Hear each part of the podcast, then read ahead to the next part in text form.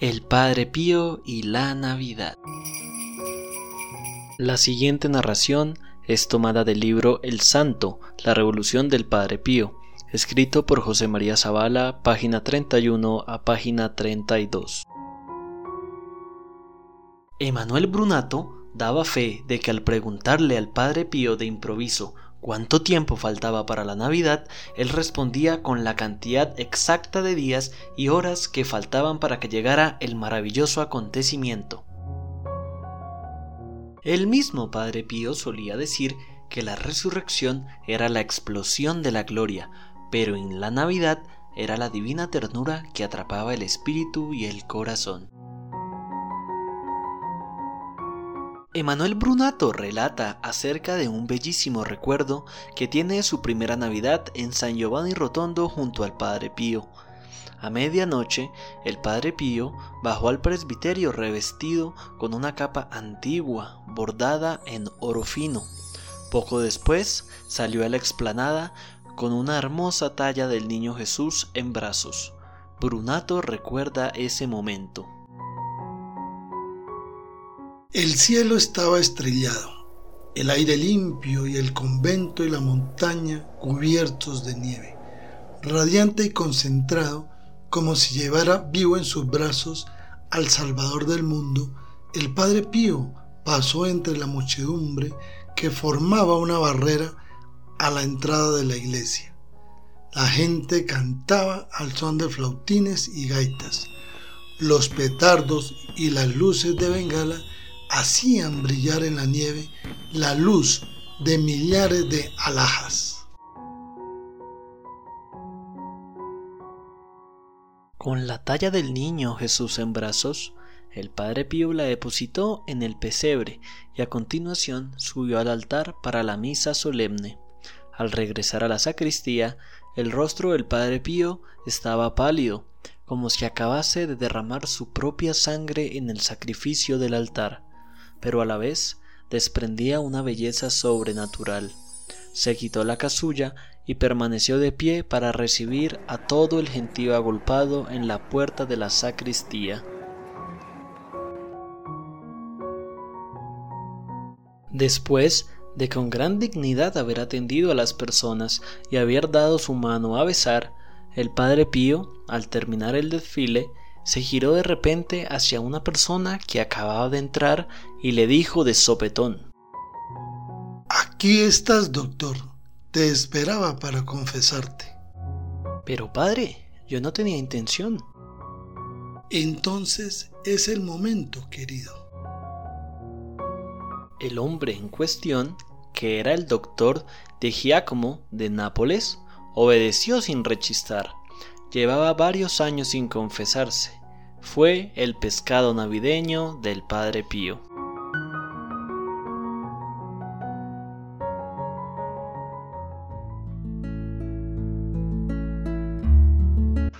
Bueno, muy buenos días, queridos hermanos. Vamos a compartir una pequeña anécdota sobre el Santo Padre Pío. Más concretamente, una anécdota que nos eh, comunica uno de sus hijos espirituales más cercanos. Su nombre, Emanuel Brunato. Pero antes de iniciar, vamos a pedirle al Espíritu Santo que nos regale eh, su luz para que esta anécdota la podamos discernir y, y podamos entenderla a la luz de ese Santo Espíritu. Por la señal de la Santa Cruz, de nuestros enemigos Líbranos, Señor Dios nuestro. En el nombre del Padre, del, Hijo y del Espíritu, Santo. Amén. Ven, Espíritu Santo. Ven por medio de la poderosa intercesión del Inmaculado Corazón de María, su amadísima esposa. Ven, Espíritu Santo. Ven por medio de la poderosa intercesión del Inmaculado Corazón de María, su amadísima esposa. Ven, Espíritu Santo ven por medio de la poderosa intercesión del Inmaculado Corazón de María, su amadísima esposa. Santo Padre Pío, ruega, por nosotros y fortalécenos en el servicio. Dulce Madre, no te, alejes tu vista de nosotros no apartes. Ven con nosotros Ven a con todos nosotros a todas partes. y solos nunca nos dejes. Y ya que nos ya amas que nos tanto, amas tanto, como verdadera madre, haz que nos bendiga el Padre, el Hijo y el Espíritu Santo. amén. Bueno, Juan Fernando, muy buenos días. Qué gusto contar contigo, con tu presencia. ¿Cómo has estado? Eh, hola, Fray, Fray Carmelo, muchas gracias. Eh, muy buenos días a, a las personas que nos escuchan. Y pues bueno, vamos a hablar un poquito de, del tema que mencionaste, sí, de cómo vivía en la Navidad el Padre Pío, pues contado un poco por el, el hombre de Emanuel Brunato. Muchas gracias, Fray Carmelo, por, pues, por este espacio. Bueno, muy buenos días, Fray Liceo. Bienvenido. Buenos días eh, a todos, eh, gracias por invitarnos y participar en este programa. Andrés, bienvenido. Sí, buenos eh, días. buenos días, gracias por la invitación y pues a reflexionar sobre la vida del Padre en Cristo. Bueno, Juan Fernando, quisiera que nos ilustraras un poco, eh, en, digamos que en, una síntesis, eh, esta anécdota que Emanuel Brunato nos, nos menciona del Santo Padre Pío. Claro que sí, Fray Carmelo. Bueno, como lo escucharon al inicio del, del podcast, pues en la narración del texto, es un texto muy bonito que hace parte de- del libro del santo eh, escrito por José María Zavala, La Revolución del Padre Pío, o el su cuarto libro de todos los que ha, ha publicado. Y eh, escogí, eh, yo escogí personalmente esta anécdota porque pues me parece muy bonito saber de que la Navidad es una celebración que pues en todo el mundo, así se llame o no Navidad, todo el mundo hacemos, ¿no? Celebramos, tenemos esa cultura de la Navidad.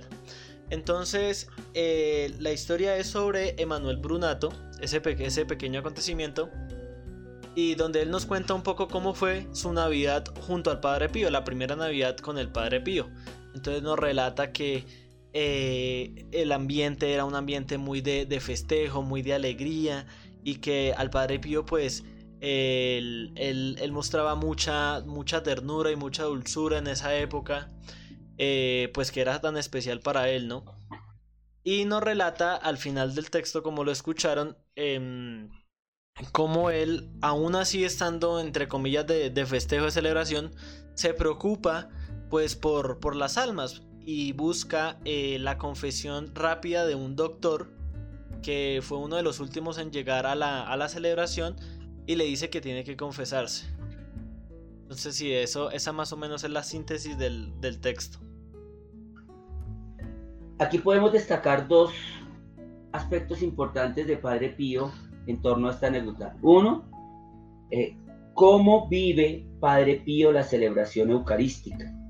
Y en segundo lugar, el celo de Padre Pío por la salvación de las almas que lo lleva a preocuparse por la vida de este hombre, el doctor de Giacomo, quien llevaba tiempo sin confesarse, y Padre Pío en ese don de discernimiento de almas que él tiene, eh, eh, lo invita a acceder al sacramento de la reconciliación. Eh, por ello quisiera que compartiéramos en, en, este momento el primero de esos dos aspectos, que es la manera como Padre Pío vivía la Eucaristía. Eh, Fray Liceo, ¿qué tienes tú presente en este momento respecto a esa relación de Padre Pío con la Eucaristía? Pues para Padre Pío era, era un, toda una celebración especial, ¿no? Era, era un, un acontecimiento que no empezaba ni terminaba con la Eucaristía. O sea, Padre Pío, eh, antes de celebrar la Eucaristía, duraba largas horas preparando la celebración y después de la Eucaristía duraba también largas horas agradeciendo a Dios por este don. Y cuando la, celebraba propiamente, la vivía eh, en todo su esplendor. Y es a la final a lo que estamos invitados todos, pues Padre Pío lo hacía desde su condición de sacerdote, quien tiene la gracia de poder consagrar el pan y el vino y celebrar la Eucaristía. Pero todos nosotros estamos llamados a vivir la Eucaristía como ese sacramento que nos une íntimamente a la pasión del Señor. Quisiera preguntarle a Andrés de qué manera se prepara para poder vivir la celebración eucarística. Bueno, yo tengo por costumbre, bueno, cuando estaba en mi casa, eh, hacer el, audiolibro de la Pasión de Cristo y la vida de la Santísima Madre, nuestra Madre Mamita María. Y pues uno, la idea es cogerlo como ejemplos a ellos, ¿no? Para hacerlo pues en nuestra vida. Entonces, por ejemplo, cuando el Señor iba subiendo el Calvario, pues, no, Él nunca maldijo ni nada, sino todo fue hecho con amor, ¿no? Entonces, algo que he aprendido es hacer todas las cosas con amor, por más cruces que vengan en nuestras vidas, siempre hacerlo todo con amor, como el Señor Jesucristo. Eso es como un preparo y ese es el gran símbolo de la, de la Santa Eucaristía, ¿no? Recibir el amor, ¿no? Llegar con amor y recibir el amor y seguir siendo amor. Padre Pío eh, contaba que, eh, bueno, él, él, también cuando iba de camino a la, a la celebración de la Eucaristía, de donde él estaba, él iba haciendo como el Via Crucis, ¿cierto? Porque era como el, el, el ir, ir, caminando el camino del Señor hacia el Calvario, que recordemos que en la misa se celebra la entrega y el Calvario de Cristo. Entonces él iba haciendo como, como tenía como en ese camino que era desde su cuarto al sitio donde celebraba, pues él había propuesto varias estaciones donde él hacía como una pequeña pausa como para recordar ese acontecimiento y luego irse preparando mm, para, para, cuando llegara la Eucaristía, pues vivirlo como de una manera especial, porque lo que celebra ahí es importante. Y recordemos, Juan Fernando, eh, una de las cosas que más se menciona cómo Padre Pío celebraba la Eucaristía, que era en el momento de la elevación, donde él duraba inclusive eh, varios minutos eh, elevando el cáliz y elevando la hostia, y como que él se abstraía de este mundo y contemplaba eh, la experiencia del cielo. Era muy encantador verlo a él, cómo podía durar mucho tiempo con las especies eucarísticas elevadas y parecía que él, eh, estando en la tierra, depositaba su mirada era en lo eterno, en lo celestial. Y se dice, dicen los biógrafos, que a la voz de su superior era que él nuevamente volvía a, retornar, digámoslo así, a la celebración eucarística, como la celebración de la Santa Misa nos debe llevar a nosotros a alimentarnos del cielo para que saliendo de la celebración eucarística llevemos el cielo a, las personas con las cuales nosotros convivimos con Fernando. Sí, Fray Jorge, así es. Y pues Fray Carmelo, perdón. Eh, me gustó mucho lo que dijo al, inicio el, hermano Andrés. No recuerdo bien el nombre.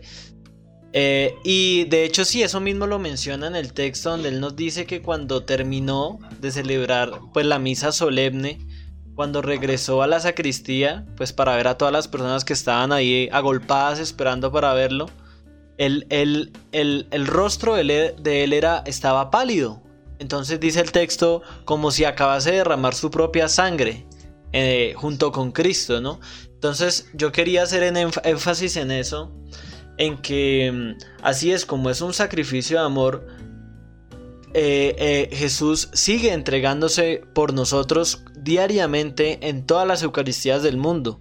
Entonces eso es impresionante porque no solo ha sido una sola entrega, sino ha sido por siempre. Se ha sigue derramando eh, sangre por nosotros cada vez que nosotros estamos en la Eucaristía con motivo de nuestra salvación, ¿no? Entonces sí, quería hacer énfasis en eso. Y recordemos que precisamente el sentido de esta palabra, de la cual proviene la expresión misa que utilizamos nosotros, su significado es misión. Es decir, por eso el sacerdote al final de la Eucaristía nos dice, podéis ir en paz. La Eucaristía no termina con el final de la celebración de la misa. Es decir, nuestra vida cotidiana tiene que ser una extensión de esa celebración eucarística que hemos vivido. Sí, así es. Y ello lleva al Santo Padre Pío a preocuparse también por la vida espiritual de aquellos que le acompañan. Fíjense que llega este señor, eh, el doctor de Giacomo, un señor de Nápoles, y bueno, Padre Pío contaba con ese don de poder ver las conciencias y se da cuenta que este hombre llevaba tiempo sin confesarse y lo invita a acceder al sacramento de la reconciliación. Eh, quisiera preguntarte a ti, Juan Fernando, ¿cómo experimentas tu, tu situación con el sacramento de la reconciliación? Cuando tú acudes a la reconciliación, ¿cómo experimentas esta relación de encuentro con Cristo? Bueno, pues cada vez que pues uno va a confesarse, o sea, constantemente, que es la idea, cuando digamos uno siente en su corazón que, que debe hacerlo, ¿no? Que debe hacerlo, no todos los días, obvio, porque... Eh, pero cuando uno siente en su corazón al menos cada mes que debe hacerlo, pues uno se acerca, al menos yo personalmente, uno se acerca como un poco con, con regocijo, o sea, como con alegría de que va a estar como en contacto así con, con Jesús, porque en el Padre está, está Cristo. Eh, pero también siente uno un poco de lo que es el pecado, ¿no? Arrepentimiento, eh, vergüenza a veces siente uno de, pues, de contar a veces lo, que, lo mismo que ha cometido. Entonces por eso eh, siento yo que como menciona el texto, el, el doctor, digamos, es una de las razones por las que uno puede eh, faltarse o saltarse el, sacramento de la confesión, ¿no? Porque pues esas, por ese, entre comillas, miedo, por ese, entre comillas, como pena de, acercarse al, sacramento, no lo hacen. Entonces ahí el propio texto nos menciona que llevaba varios años el doctor pues sin, sin pisar el confesionario. Entonces claro, el Padre Pío en, en toda su, su, todas las gracias que, el Señor le había dado, pues se dio cuenta de eso. Y lo primero que hizo, pues fue limpiar su alma totalmente. Entonces yo siento que tenemos que aprender a no necesitar, así como quien dice el policía, que en este caso es el Padre Pío, para nosotros ir a confesarnos, sino nosotros por voluntad cuando nuestro corazón lo necesite, porque yo siento que eso es cuando, cuando lo necesite uno, o sea, constantemente hay que estar, estar limpiando la casa Así constantemente tenemos que estar limpiando pues nuestro corazón. Sí, eso, eso pienso yo. Igual recordar que el sacramento de la reconciliación, más que un tribunal de cuentas, es como a veces lo entendemos, como que voy a ir a hablar con el sacerdote para confesarle mis pecados y que el sacerdote me imponga una pena, que es la manera como lo solemos entender. Más que ello, el sacramento de la reconciliación es una celebración, una celebración del perdón. Obviamente nosotros nos acercamos con la conciencia de los pecados que hemos cometido y con una verdadera contrición de corazón. Pero lo que nosotros celebramos en la reconciliación es el perdón del Señor. Por ello nosotros debemos buscar eh, acudir al perdón de los pecados con la confianza de que hemos de ser perdonados, obviamente con una responsabilidad de mm, ir convenientemente preparados y de ser totalmente honestos y transparentes con Jesús en la persona del sacerdote que nos va a administrar esa reconciliación.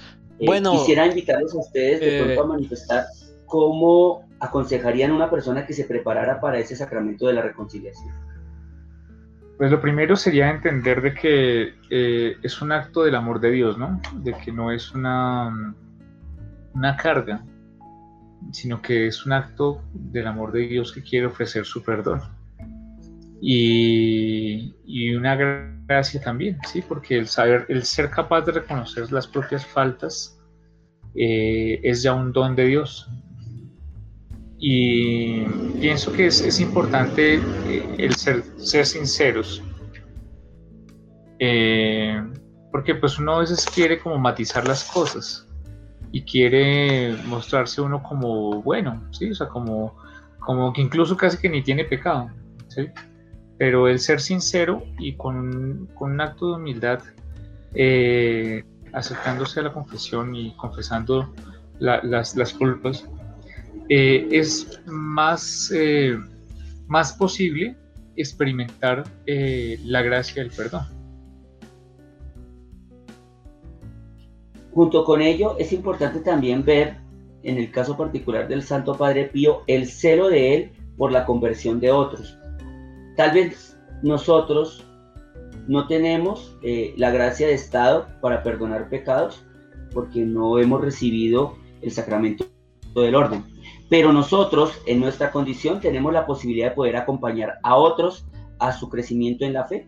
Cuando nosotros somos capaces de corregir al que se equivoca, que de por sí es una de las obras de misericordia, estamos ayudando a que hayan personas que puedan recapacitar de su mal proceder y puedan de pronto mm, reconsiderar la manera en que están llevando a cabo las cosas.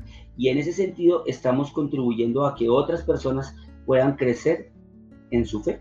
También cuando nosotros animamos a otros, por ejemplo, a participar del servicio, estamos impulsando la vida de las personas de tal modo que estamos haciendo que muchos puedan acercarse a la gracia de Dios, a reconocer el llamado que Dios hace de salir de nosotros mismos para poder comunicar esa gracia de Dios a otras personas. Con Fernando, ¿qué otros medios crees tú o, reconoces en este momento que pueden darse para que nosotros alentemos a otras personas a crecer en su fe?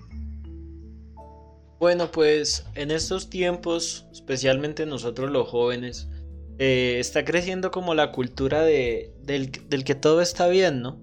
De que no, no, hay nada malo, todo se pone en balanza, esto, lo otro.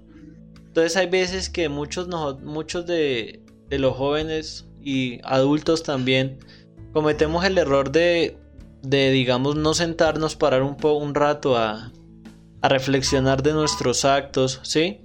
a, ver qué estamos haciendo mal, pero de verdad. Y a los ojos de, la iglesia, obviamente, eh, pues el tema ya es un poco más grande, ¿no? Eh, siento yo que un correcto acompañamiento, como a mí me hubiera gustado, digamos, al inicio, es, sí, siempre tener el corazón abierto, digamos, ustedes los frailes, con misericordia, ¿no? Con mostrándole a la persona no eh, la condenación del pecado, sino la alegría y la gracia de ser perdonado, pues por, por Cristo. Entonces eso es lo que a uno le, le, que le, le llena el corazón como de ganas de, de, de, de, contarle todo al Señor para que uno pueda estar tranquilo y limpio, ¿no? Eh, sí, siento también yo que pues eh, en estos días el sacramento de la confesión pues está, está no visto como algo constante, ¿no? Como lo decía el Padre Pío, como le gustaba a él.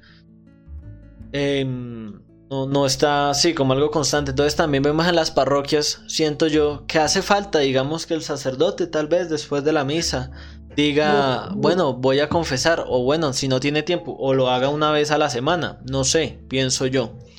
Fray Carmelo, Fray Eliseo o el hermano Iles, quería hacer yo una pregunta.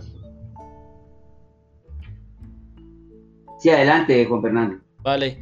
Ustedes, digamos, eh, ¿cómo, asumir, ah, cómo, cómo, asumirían ustedes eh, cuando una, una persona les dice a ustedes, no, es que yo no me voy a confesar porque ya Cristo murió por mí, ya, ya perdonó mis pecados? Algunas preguntas así, tipo del, de los hermanos de otras iglesias, eh, si Cristo ya perdonó mis pecados, yo no necesito ir a confesarme con otro con un sacerdote, yo no lo necesito.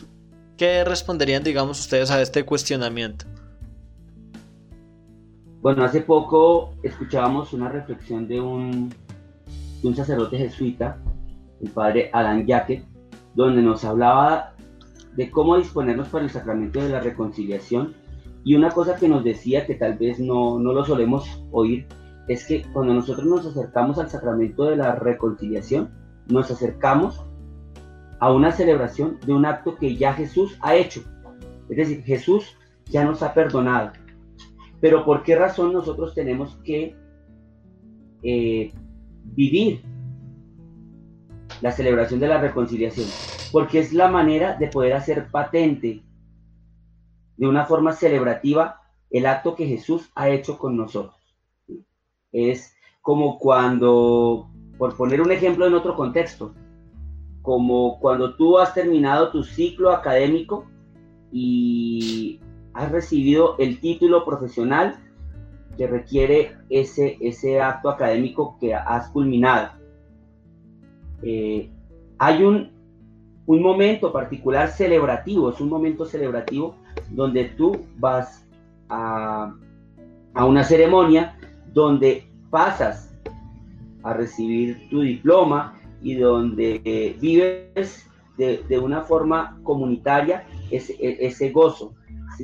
Tal vez si tú no participaras comunitariamente de ese gozo, esa celebración quedaría pálida, por decirlo de alguna manera, porque no había una expresión comunitaria celebrativa de, patentar ese, ese paso que se ha dado, eh, en este caso a nivel profesional en la vida. Obviamente cuando hablamos del sacramento es distinto en el sentido de que efectivamente es necesario ir al confesionario para poder recibir de una forma efectiva el perdón de los pecados. Es decir, no es que yo me confesé en mi casa y ya el Señor me perdonó.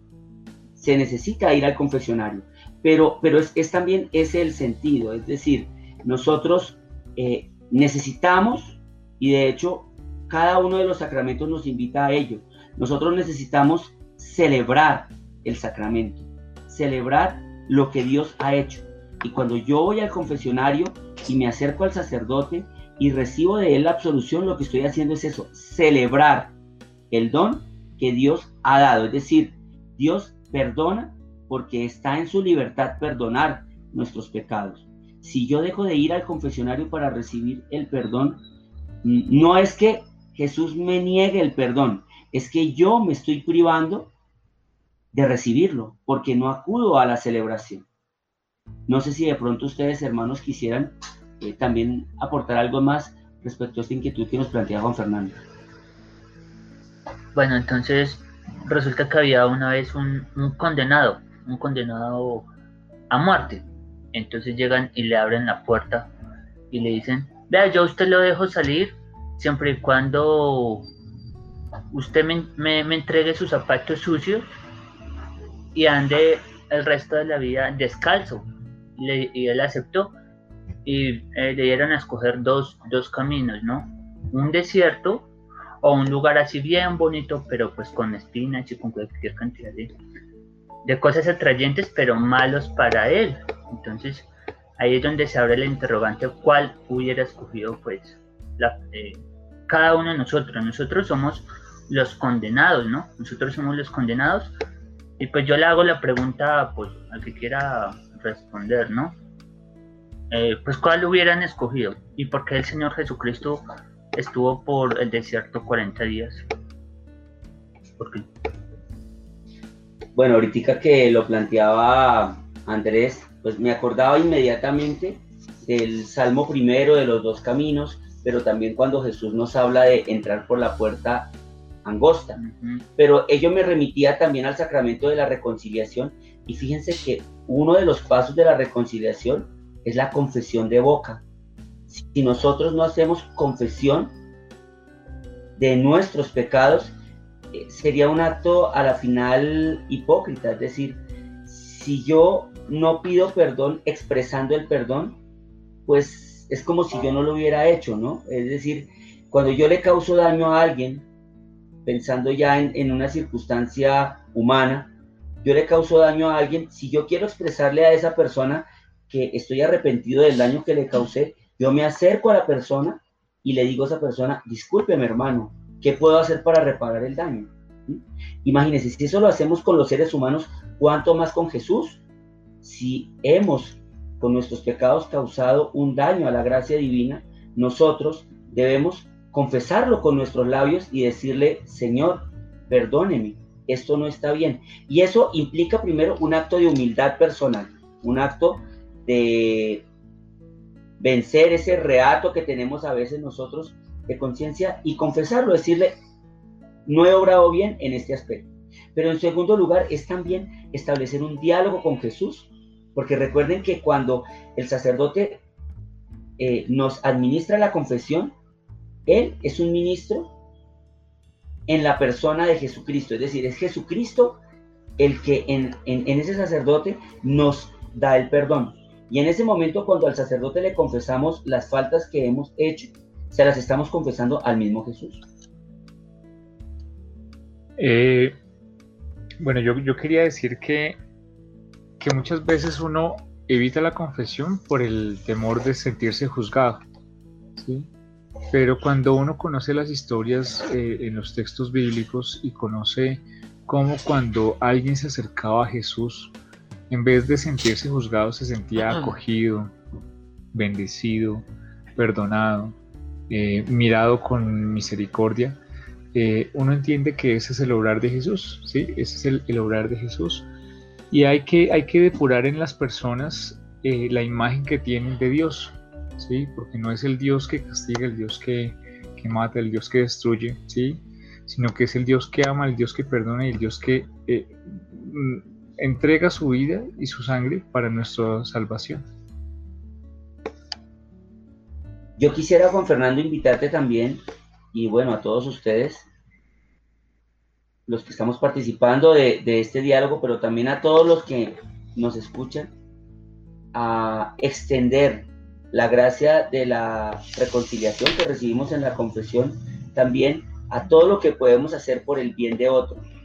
Como les comentaba unos minutos atrás, seguramente nosotros como no tenemos el sacramento del orden, no podemos confesar, pero nosotros sí podemos, en el nombre del Señor, hacer actos que lleven a las personas a salir del pecado y a encontrarse con la gracia divina. Cuando nosotros animamos a otros a caminar en la fe, cuando nosotros corregimos a alguien que se equivoca, cuando nosotros invitamos a otras personas a servir y que en el servicio se encuentren con Cristo presente en el hermano necesitado. Cuando nosotros invitamos a otras personas a orar, cuando animamos a otras personas a que participen de la Eucaristía o cuando pertenecemos a un grupo juvenil y animamos a que muchas personas vivan el gozo de descubrir a un Jesús joven, estamos también ayudando a que muchas personas puedan descubrir caminos para encontrar la gracia y poder caminar en la gracia. No sé, Juan Fernando, ¿cómo ves tú esto?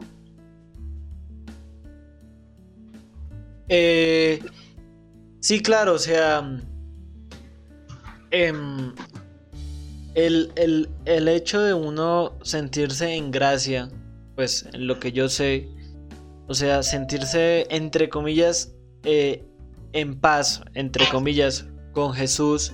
O sea, uno sentir que Jesús en verdad lo que quiere uno es ser su amigo, que uno se, que Jesús se vuelva el mejor amigo pues de uno mismo. Y es, y es bonito ver a Jesús de esa manera, exactamente no como el Dios castigador, el Dios que, te juzga, el Dios que te hace mal, no, no, no. Ver a, un Dios que, que, se hizo hombre precisamente por eso, para estar más cerca de ti, de, uno mismo. Em, y sentir a Jesús como un hermano, como un padre, como un amigo, como el mejor amigo. O sea, podemos poner los ejemplos nosotros cómo tratamos a nuestros padres, con amor, con respeto, a nuestros amigos, em, a nuestros hermanos, con cariño, con dulzura, con ternura. Asimismo nosotros tenemos que tratar a Jesús porque asimismo Jesús nos trata a nosotros. Él, él como un padre se desvive por, por nosotros, por sus hijos y quiere estar lo más cerca de nosotros. Entonces, esa vida en, gracia es, esa cercanía que, Jesús quiere tener con, con, pues, con nosotros. Bueno, yo creo que con todas estas disposiciones que hemos compartido en este diálogo, tenemos muchos motivos para poder animarnos entre nosotros a crecer en la fe y a vivir en la gracia divina. Por ello quiero invitarlos a todos ustedes a que se unan con nosotros en esta oración final. Ah, yo quiero decir algo. Claro, Andrés, adelante. La personita, bueno, la santa de las santas, nuestra Madre del Cielo, Mamita María, que es la más astuta y la que ve todas las, todos, todos los caminos y todos me recho, ella nos conduce por el camino correcto que es hacia Jesucristo, ¿sí? Entonces yo comento mi, mi, testimonio rápidamente. Yo hice la consagración al Inmaculado Corazón de Mamita María este año y ella me ha conducido pues por el camino de Jesucristo y ahorita estoy pues con los samaritanos del Padre Pío, donde pues hago pues las labores de evangelización y la salvación de las almas pues a través del servicio, ¿sí? Pero fue ella la que me ha conducido porque es que yo los conocí a ellos, fue a través de la parroquia en donde yo iba a misa, que fue el Inmaculado Corazón de María. Entonces, pues a mí me parece una buena idea, eh, pues para alcanzar la santidad, pues que todos nos consagremos a su Inmaculado Corazón por 33 días, que lo pueden buscar por internet. Y pues para eso agrada mucho pues a Dios, ¿no? Encomendarnos muchos a, a Mamita María, que ella nos lleva pues el camino más fácil y más seguro y evitando todas las tentaciones del maligno, porque ella es la más astuta, más que el maligno, pues a donde el Señor Jesucristo, ¿no? Entonces también es una invitación de parte de Dios, pues que nos consagremos a su inmaculado corazón. Bueno, amén. Muchas gracias. Qué buen cierre, Andrés, tener presente que efectivamente la Virgencita María es el camino más seguro, como lo enseña San Luis María Griñón de Montfort, para podernos acercar a Jesús. Y María no es Dios, pero María es una eficaz intercesora, además por ser eh, la madre del Salvador eh, y por todo lo que el buen Dios le proveyó a ella, todos los dones y las gracias de las cuales la, adornó, es, es una intercesora eh, inmejorable para poder nosotros ir caminando en la gracia hacia, hacia su Hijo Jesús y en Jesús en camino hacia el Padre. Por ello, qué bueno que nosotros este encuentro lo cerremos precisamente invocando la protección de nuestra Madre del Cielo, la siempre Virgen María. Bajo tu amparo nos acogemos. Santa, Madre, de Dios, no desprecies las oraciones que te dirigimos en nuestras necesidades. Antes bien, líbranos de todo peligro, oh Virgen gloriosa y bendita. Ruega por nosotros, Santa Madre de Dios, para que, seamos, dignos de alcanzar las gracias y las promesas de nuestro Señor Jesús. Amén. Y pidámosle la bendición a nuestro Señor Jesucristo por intercesión de su Madre Santísima.